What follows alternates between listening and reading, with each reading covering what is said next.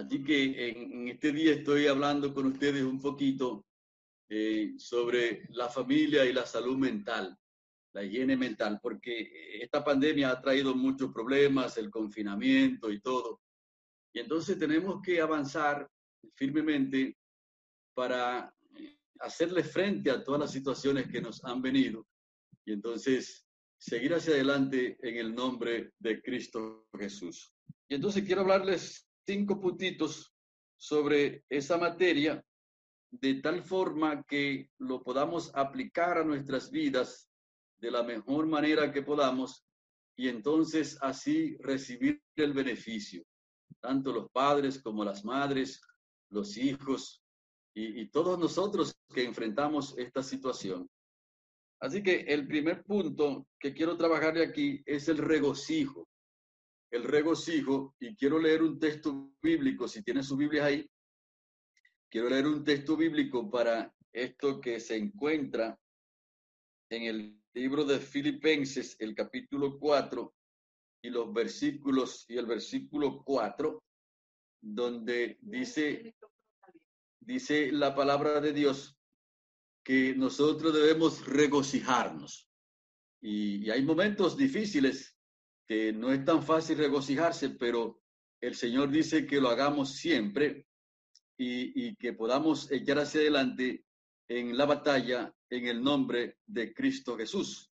Así que ese texto de Filipenses 4:4, ahí dice la palabra, regocijaos en el Señor siempre. Otra vez os digo, regocijaos. O sea que el regocijo es un don de Dios y ese don está relacionado con el gozo, la felicidad, la risa, el placer y el, y el buen humor. Hay un mal humor, pero también hay un buen humor. Y entonces, con esta pandemia, con esta situación, hay que darle como la cara y, buscar un momento como para respirar, incluso para reírse. Eh, muchas veces hay, hay cosas incluso jocosas que, que ocurren. Una de ellas, la esposa mía me estaba diciendo que, que el, eh, eh, un meme prácticamente es de que un perro nos vio a nosotros todos con esas mascarillas puestas. Y entonces ustedes saben que a los perros le ponen unos bozal también. Y que el perro dijo, ¿y a quién han mordido ellos? es decir, que buscar la manera como para verle eh, una cara de, de, de, de, buen humor a los asuntos, porque de lo contrario nos pueden afectar. Y usted se podrá preguntar, ¿y qué es el regocijo? El regocijo es una satisfacción interior intensa.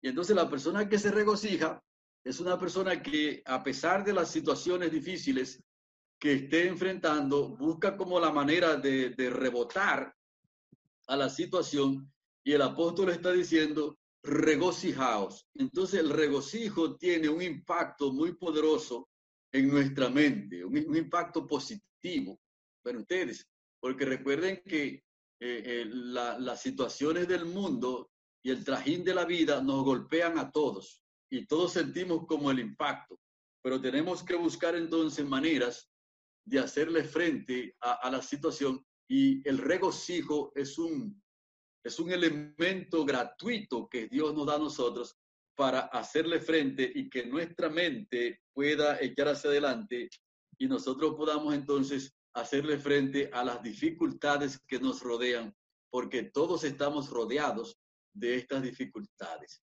Y entonces, en mayor o en menor grado, ha afectado a las personas. Ha afectado tanto que hay muchas personas que un miembro de la familia, si tose, ya está asustado la persona. ¿eh? O sea, ya la persona está asustado.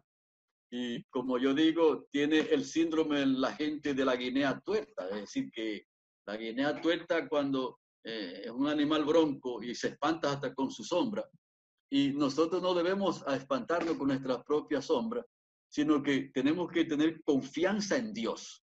Es decir, Dios tiene los ojos puestos en este mundo y en su iglesia, porque el, el poder de Dios es un asunto tan tremendo que cuando su pueblo está en mayor dificultad, entonces el poder de Dios se multiplica para levantarlo y para fortalecerlo. Es un asunto inexplicable. Es decir, que si una persona cae en un hoyo profundo y se necesitan 100 caballos de fuerza, el Señor usa esos 100 caballos. Y si se va más abajo, tres o cuatro veces más abajo en el hoyo, el poder de Dios se multiplica en 50, 70, 80, 200, 300, 500, mil caballos de fuerza para sacarlo. Pero ustedes, mientras más profundo se va, el poder de Dios es más grande para sacarlo. Y por supuesto que si la persona se cree grande también y cree que, que se puede poner por encima de Dios, el poder de Dios también se multiplica para derribarlo, como pasó con, con el rey Nabucodonosor. Por lo tanto, nosotros tenemos que buscar la manera del regocijo. Ahí en la familia debemos buscar un momento para reírnos y para buscar la manera de regocijarnos siempre, como dice la palabra de Dios. Por lo tanto, ese es el punto número uno que estoy proponiendo para que tengamos salud mental en la familia y tengamos entonces un, un equilibrio. El segundo punto es la confianza. Confiar en el poder de Dios. Entonces la confianza en Dios, ya ustedes han visto que este es uno de los ocho remedios naturales. Y, y, entonces nosotros tenemos ese remedio de una manera gratuita. Y podemos entonces tener confianza en nuestro Dios de que Él nos sacará de esta situación y nos dará la vida eterna. Porque muchas veces nosotros somos creyentes y una cosa es decir que la tierra va a temblar y otra cosa muy distinta es que la tierra esté temblando. Y entonces nosotros mucho tiempo vivimos eh, diciendo que la tierra iba a temblar, pero ahora la vemos temblando. Es decir, que las dificultades las tenemos un poquito más cerca ahora y eso nos pone a nosotros en una situación totalmente distinta que cuando las pruebas no están funcionando. Pero aún así, y de una manera especial, nosotros debemos poner nuestra confianza en Dios como un remedio natural muy poderoso. Y quiero leer el Salmo, el número 4 y el versículo 8, que es un salmo que ustedes lo conocen muy bien y yo quiero que lo practiquen cuando se vayan a acostar, porque yo le llamo a esto el salmo de irse a la cama. el salmo de irse a la cama, miren cómo dice, en paz me acostaré y dormiré, porque solo tú, oh Jehová, me hace vivir seguro. O sea, cuando una persona tiene paz en su mente, su mente está en paz, aunque haya pasado por una tormenta en el día o en la semana, esté pasando por una tormenta, haya perdido el trabajo, porque muchas personas han perdido su trabajo, y, o, le hayan recortado las, los bienes y todo ese tipo de cosas, cuando se va a acostar debe poner esas cargas en las manos de Dios y acostarse en paz. Que aunque al otro día se levante y tenga que echarle mano a las cargas otra vez, pero hay un refrán que dice que mientras el hacha va y viene, el palo descansa.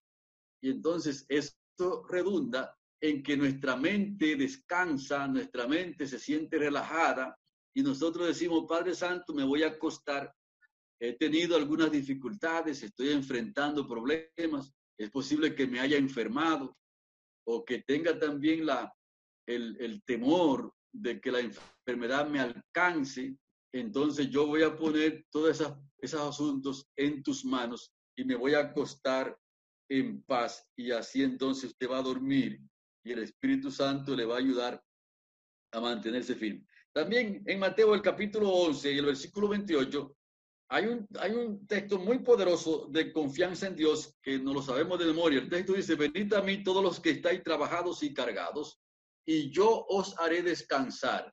Llevad mi yugo sobre vosotros y aprended de mí, que soy manso y humilde de corazón, y hallaréis descanso para vuestras almas.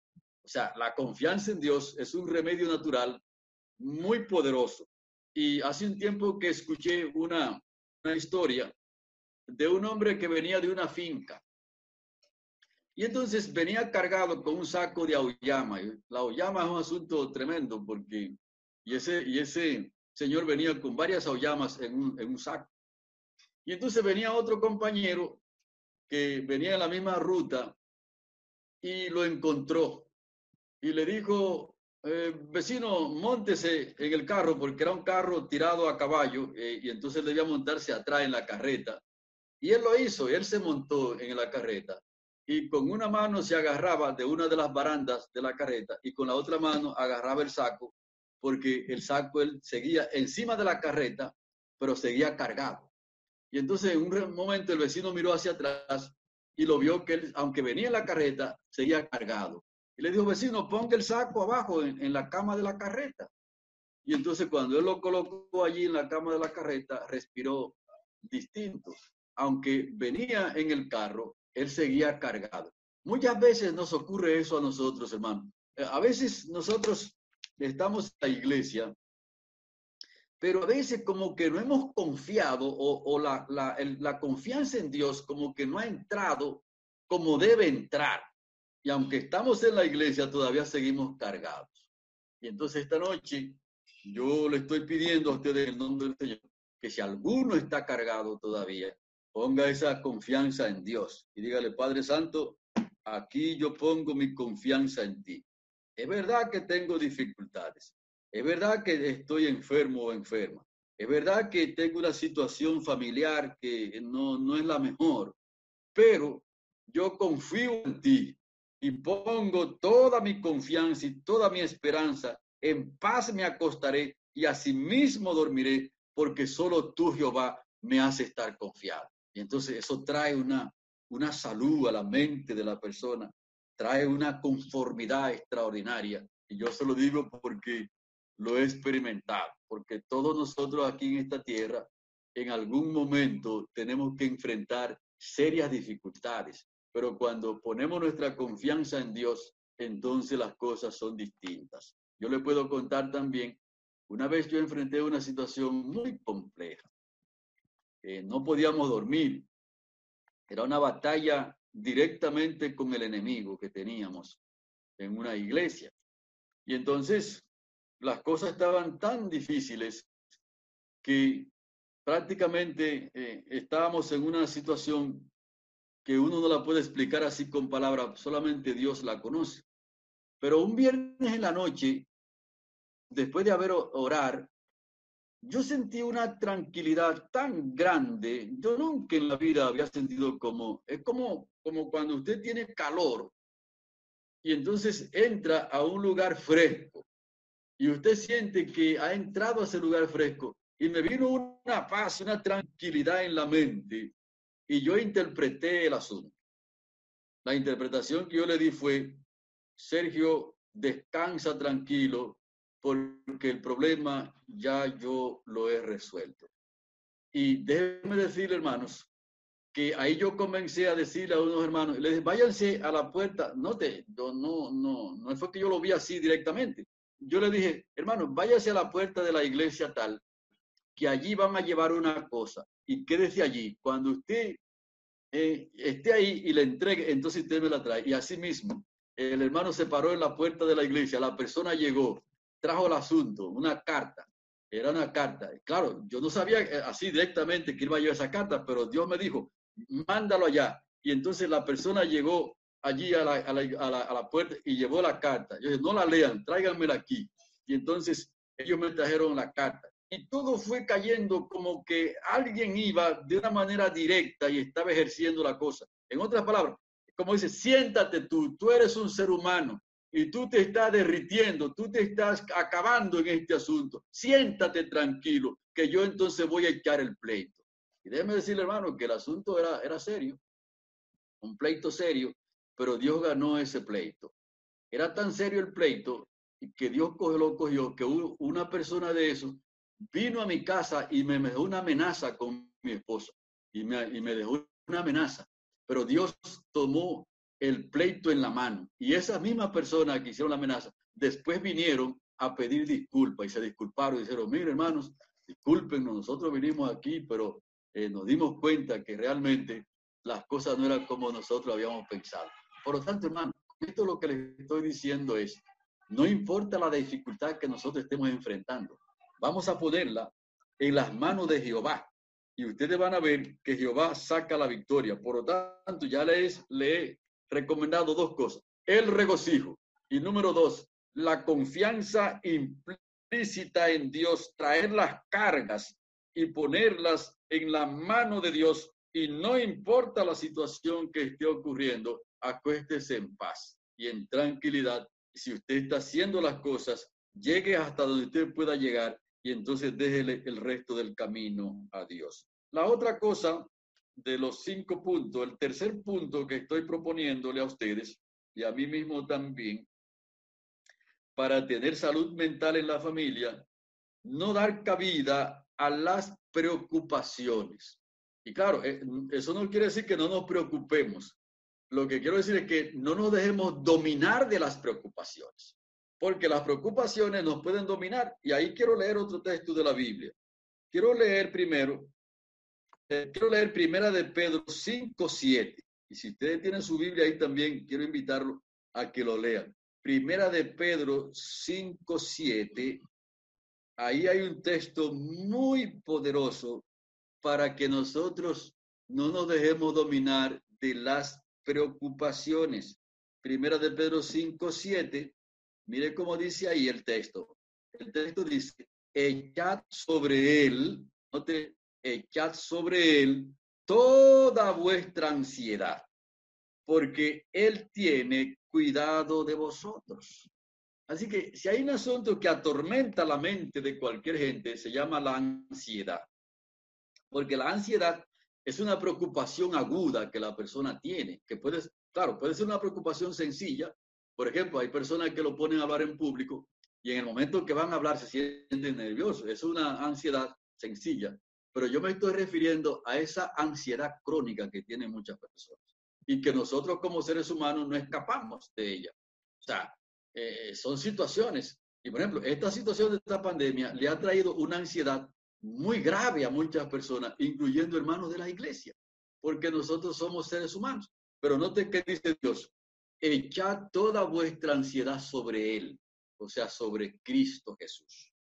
O sea, no, no, no, no se, no se cargue, usted no está solo aquí, usted no está sola. El Señor está con nosotros. E, Él tiene la, el control de los asuntos aquí y el Señor nos está diciendo, échenle la ansiedad sobre Él, Ponga ahí la carga de Jesucristo. Jesucristo no se dobla por, por carga, las cargas pesadas que él, que él tuvo aquí. Recuerdo cuando estuvo en Getsemaní. Déjeme decir que Getsemaní eh, eh, quería reventarlo por completo. Pero él dijo, Padre Santo, pasa de mí esta copa, pero no sea como yo pienso, sino como tú me ajusto a tu divina voluntad. Y el Señor allí, los ángeles de Dios bajaron a Getsemaní pasarle la mano por la cabeza y, y, y confortarlo. Y entonces lo mismo puede ocurrir con usted y conmigo. Y ya, ya yo le dije que conmigo ha ocurrido y posiblemente con usted también ha ocurrido. Lo que quiere decir que si usted se siente atormentado, atormentada, un joven de nuestra iglesia está atormentado, una familia entera está atormentada, echen esa ansiedad sobre Cristo Jesús. Echenla ahí. Entonces, ya tenemos tres puntos. El regocijo, la confianza en Dios y echar toda, no, no una parte, no, sino toda ansiedad, ponerla allí en las manos de nuestro Señor y Salvador Jesucristo.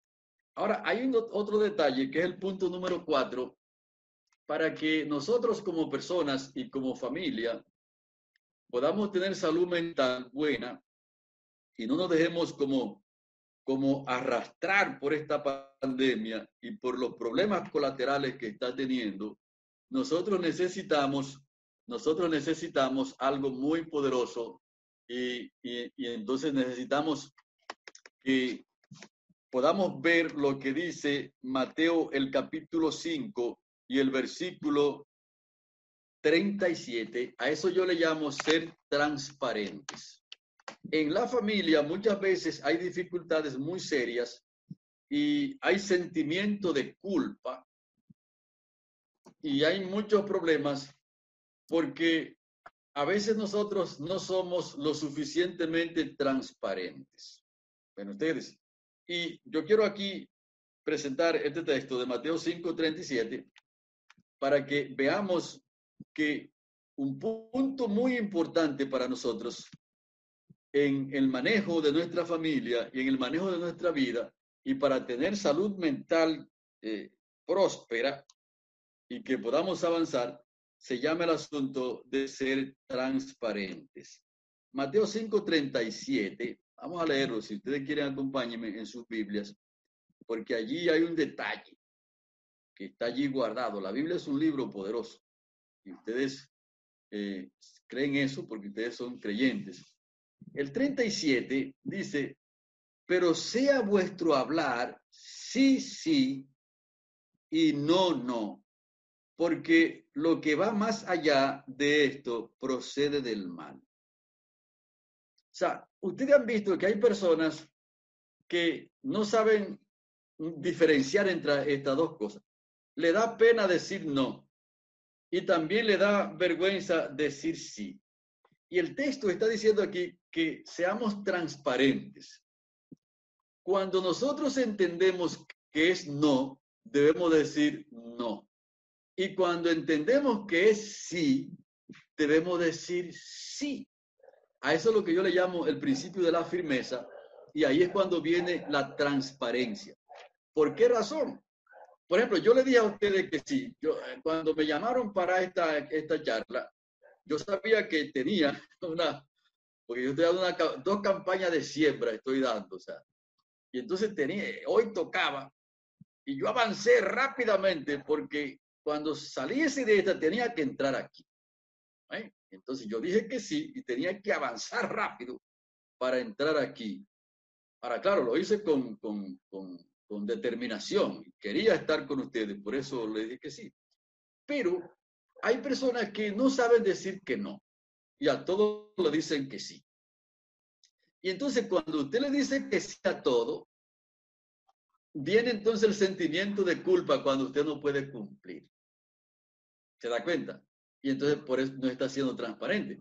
Entonces eso es un problema en la vida de la persona. Entonces, ¿qué debe hacer la persona? Aprender a ser transparente. Usted evalúa. Eh, déjeme pensar eso un poquito. Usted pensó y dijo, sí, yo lo puedo hacer. O no lo puedo hacer.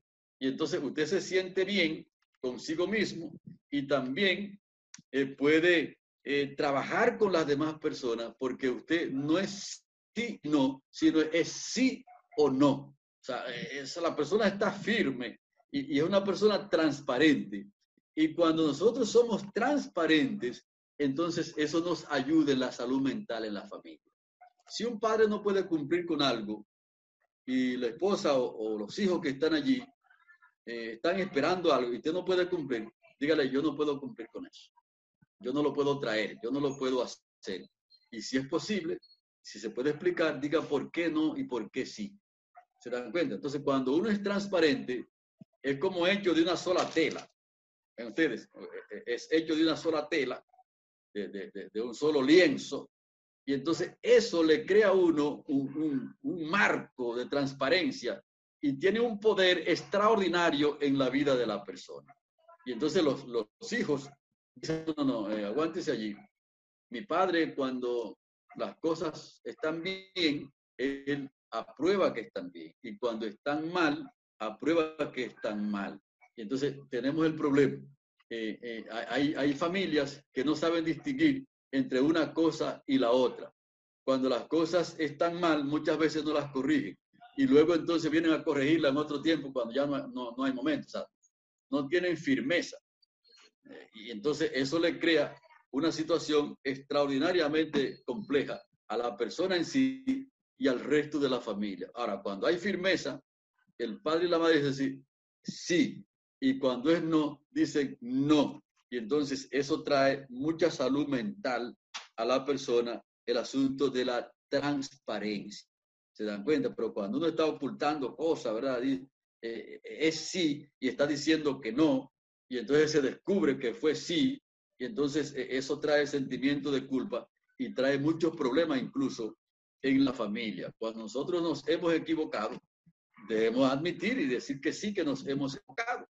Y cuando no nos hemos equivocado, entonces podemos explicar que no, que no nos hemos equivocado. Por lo tanto, ese punto eh, número cuatro, al ser transparente, es sí, sí o no, no. Y el último punto, el punto número cinco, para tener salud mental, ya hemos trabajado con el regocijo, con la confianza en Dios, con no dar cabida, o sea, no dejarnos dominar de las preocupaciones, sino poner en las manos de Dios. Y el punto número cinco es manejar las emociones de manera eficiente. Noten que nosotros somos eh, físicos, pero también somos emocionales. Y, y eso es muy importante nosotros notarlo, porque si no comprendemos bien que el ser humano tiene emociones y que todas las personas somos emociones, tenemos emociones. De hecho, a los niños hay que dejarlo, hay que enseñarlo incluso a manejar sus emociones. Porque a veces cuando un niño está hablando y el padre le dice, cállate, está, está malogrando las emociones de ese niño, de esa niña. Y entonces el niño ahora, o la niña, interpreta y dice, no, es que no se puede hablar. Y ahora cuando crece y se casa, ahora la persona no sabe manejar sus emociones. O sea, que hay, hay que dejar eh, que, el niño aprenda y uno enseñarle, incluso si habla un tono muy alto, decirle cuando se habla en un tono un poquito más alto, cuando se habla en un tono un poquito más, más bajo, y entonces que él sepa manejar o ella sepa manejar sus emociones. Y, y quiero leer un par de textos allí también. Quiero leerlo. Vamos a buscar proverbios. Proverbios, el, el capítulo, el proverbio número 12 y el versículo 25. Vamos a buscarlo allí porque allí está la sabiduría, la sabiduría de Dios revelada aquí en los proverbios. El 12.25, mire cómo dice. Dice, la congoja abate el corazón del hombre, pero la buena palabra lo alegra.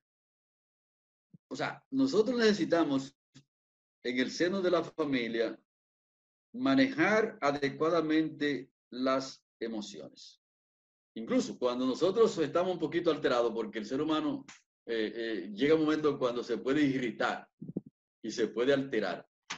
Cuando estamos alterados, bueno buscar la manera de, de, de bajarnos y una manera muy poderosa es respirar profundo y orar a Dios y reconocer que uno no está bien y ser muy cuidadoso con lo que vamos a decir en ustedes. Y cuando vemos también una persona en el seno de la familia que está congojado, está congojada, nuestras palabras pueden ser medicinas. Si la esposa ve que el marido está triste, que está allí, eh, llegó golpeado, y le pasa la mano por la cabeza, y le dice, viejo, eh, en calma, y le pasa la mano por la cabeza. Eso puede ser, hermano, una medicina poderosa. Por eso el texto dice, la, la, palabra, la buena palabra lo alegra. Tú estás pasando por una situación fuerte. Ahí la esposa del hermano Juan le lo pone la mano en la cabeza y le dice, Juan, eh, tranquilo, o sea, las cosas están así y así, pero Dios es nuestro amparo y fortaleza. Entonces, eh, eh, el, el, la persona levanta, levanta la cabeza. Nosotros fuimos una vez a, a, a consolar a una persona eh, que estaba derrotada. Y yo nunca había visto una persona con una derrota tan grande. Y fuimos, creo que tres personas. Y cuando lo vimos así, derramado en lágrimas y con la cabeza hacia abajo, uno de los compañeros le dijo, levanta la cabeza. Eh, las cosas han, han pasado, ya no la podemos remediar. Levanta la cabeza y comenzó a decir una cuanta palabras. Yo noté cómo la persona fue levantando el rostro y cuando salimos de allí, la cabeza que estaba así inclinada y una situación terrible, eh, la persona entonces quedó con la cabeza levantada. Y fueron las palabras que el compañero le dijo. Hermanos, las palabras tienen, tienen medicina muy poderosa. Y entonces en el seno de la familia, nosotros tenemos que cuidar seriamente lo que estamos diciendo. Y ser muy cuidadosos porque cada miembro de la familia es distinto. Y entonces tenemos que eh, trabajar nuestras emociones, ¿ven? Y claro, cada persona es distinto, uno es así, uno es para allá, pero tenemos entonces que ver cómo estamos manejando nuestras emociones Y cuando estamos acongojados y abatidos, el corazón del hombre, de la mujer también se abate. Entonces, allí tenemos que usar la palabra medicinal para levantar a la persona que está acongojado, para, para darle impulso allí. Si la mujer está acongojada, el hombre tiene que ir a poner la mano en la cabeza para animarla y decirle, vamos hacia adelante. Si la hija está acongojada, si el hijo está acongojado, si está triste, entonces nuestras palabras tienen que ser medicina para levantar las emociones negativas que puedan haber allí. Hay otro proverbio que quiero leer. Quiero leer el 15.13. Proverbios 15.13. Quiero leer ese también. Miren cómo dice el 15.13. El corazón alegre hermosea la cara o el rostro, pero el dolor del corazón, y otra versión dice el espíritu triste, eh, el dolor del corazón, el espíritu se abate. Es decir, las emociones se pueden incluso eh, alterar en algún momento. Y entonces el corazón alegre hermosea la cara. Y como dije, hay que hacerle frente a las situaciones. Y entonces nuestras emociones, cuando tenemos buen humor, como hemos dicho ya, agradecimiento, alegría y gozo, incluso el cerebro produce unas una sustancia que le llaman endorfinas. Y entonces e, esa sustancia como que le traen como oxígeno al cuerpo, es como una medicina que entra al cuerpo. Pero ustedes, y las emociones incluso pueden cambiar de negativas a emociones positivas con las palabras que estamos diciendo allí y todo el proceso. Pero cuando vienen los celos, la envidia, la rivalidad, el resentimiento, la amargura, el odio, la tristeza y el sentimiento de fracaso, eso hace también que el cerebro produzca también una sustancia que envenenan el cuerpo. Eso es un asunto terrible, esa, esa, e, esa, esa sustancia que segrega el cerebro. Entonces, hermanos, nosotros necesitamos cuidar nuestras emociones también para poderle hacer frente y entonces eh, cuidar nuestra salud mental. Así que en resumidas cuentas, si nosotros vamos a tener salud mental en la familia, número uno, buscar la manera de regocijarnos. ¿eh? Y una manera muy buena para hacerle frente a eso es ponerse a cantar. Aunque uno no quiera cantar, pero canta. Y si no sabe cantar, por lo menos tiene que hacer un esfuerzo. Número dos, poner nuestra confianza en Dios de una manera muy firme, clavar esa segunda estaca en la roca, la confianza en Cristo Jesús, y no dar cabida a las preocupaciones. Hay personas que quieren cruzar el río antes de llegar a él. ¿Ve? Se quieren morir antes de la enfermedad, como, como el asunto del cólera, ¿verdad? Que le preguntaron, ¿y qué pasó? Y usted no iba a matar, eran 50 mil personas que iba a matar. ¿Y qué pasó? Que que murieron 100. Entonces yo, no, yo cumplí. Yo maté los 50 mil, pero los otros se murieron de temor y de miedo. nosotros no tenemos que ir paso a paso y no dejarnos dominar de las preocupaciones. Y el punto número cuatro, ser transparentes, hermano. Transparentes, porque nosotros podemos ocultarnos delante de los hombres, pero delante de Dios no podemos ocultar. Entonces uno tiene que, eso, uno toma como una decisión. Y tal vez ser transparente, eso tiene un precio. Yo no le puedo decir a ustedes que eso es barato. Eso tiene un precio. Porque cuando usted tiene, a veces usted dice que no a algo y no crea como que usted va a quedar libre. No, usted puede ser criticado y puede ser atacado fuertemente. Y también cuando dice sí. Ven ustedes. Por ejemplo, hay una persona dominante en un sitio, que los hay en todos los sitios, y que oprimen a la gente. Y entonces, cuando usted llega a ese lugar, usted encuentra personas que están oprimidas bajo esa persona dominante porque tiene la fuerza. Y eso le llaman abuso de poder, le llaman a eso. Y cuando usted llega, usted dice, bueno, eh, y quiere, la persona dominante ahora quiere que usted se sume a él para aplastar a las personas que están allí. Si usted dijo no allí, la persona dominante ahora va a apuntar los cañones hacia usted. Pero si usted se da cuenta que una persona, un explotador, una persona que está dominando de una manera abusiva a alguien allí, diga no. Le estoy poniendo un ejemplo. Si te dice no, eso le puede costar a usted un poquito de situación. Pero lo, correspondiente era no, y usted dijo no. Eso tiene un precio. Entonces, y en quinto lugar, después de ser transparente, manejar las emociones de manera adecuada con nosotros mismos, con nuestros niños, con nuestras esposas, con nuestros esposos, con nuestros hermanos de la iglesia también, porque la familia grande. Y entonces, de esa manera, la familia nuclear y la familia grande, entonces tendrían eh, una mejor posición de salud mental. Y por supuesto, al tener esa posición mejor, tenemos entonces la oportunidad de hacerle frente a los desafíos que tenemos y a los que vendrán.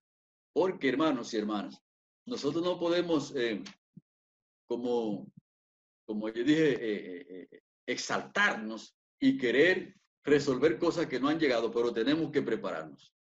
Porque Dios le está hablando a la iglesia y le está hablando al mundo entero, diciéndole, el fin del mundo llegó. Y cuando, cuando la profecía de los 2300 días se cumplió, 22 de octubre del año 1844, el tiempo normal de este mundo se terminó. Y ya para este año nosotros tenemos 176 años que estamos jugando en extra inning, hermanos. Y claro, Dios no ha dicho el día y la hora cuando viene aquí, pero le está diciendo a este mundo, no es como ustedes piensan, mundo. Yo tengo, yo tengo el control y tengo el plan allí. Y le está diciendo a la iglesia, despierten, agarren la palabra en las manos y echen hacia adelante como nunca lo han hecho. Y lo que no hicieron en tiempo de paz, van a tener que hacerlo en tiempo de guerra. Pero en el nombre de Cristo Jesús, tenemos que estar mentalmente preparados, espiritualmente preparados para hacerle frente en el nombre de Cristo Jesús a todas las situaciones que se nos presenten y estar listos para decir con nuestra familia en aquel gran día, ese es nuestro Dios, le hemos esperado y Él nos salvará y que Él nos diga desde las nubes, bien siervo fiel, sobre poco has sido fiel, sobre mucho te pondré, entra en el gozo de tu Señor. Que el Señor nos bendiga en esta noche y que podamos avanzar firmemente en su nombre, familia. Bendito y eterno Dios, te damos gracias porque tú nos has llamado a esta obra. Ponemos cada familia de tu iglesia en esta sucesión en tus manos y de una manera muy especial queremos poner cada familia de la iglesia de Quisqueyado. Pastor Abreu juntamente con su familia, como pastor de la iglesia, los ancianos de la iglesia, los ponemos en tus manos y ponemos a cada joven en la iglesia, cada señorita, cada niño y cada persona que está integrándose allí, que está recibiendo los estudios bíblicos y que muy pronto bajará las aguas del bautismo, los ponemos todos en tus manos, Santo Dios. De tal manera que nosotros podamos coger estos principios del regocijo, de la confianza en ti, de no dejarnos arrastrar de las preocupaciones de esta vida, y tomar todos estos principios, oh Dios, ponerlos en práctica, señalados en tu palabra, y que estemos listos mentalmente para hacerle frente a esta pandemia y a cualquier cosa que venga después de esta. Y también, Padre Santo, estar listos para dar el último mensaje de amonestación a este mundo y listos entonces para cuando nuestro Señor y Salvador Jesucristo llegue a esta tierra, nosotros podamos recibirle en paz e ir al reino de los cielos. Gracias te damos, oh Dios, por tu poder y que esta noche nos acostemos en paz y dormamos en paz porque hayamos puesto nuestra confianza en ti. En el nombre santo de Cristo Jesús lo pedimos. El Señor le bendiga a todos.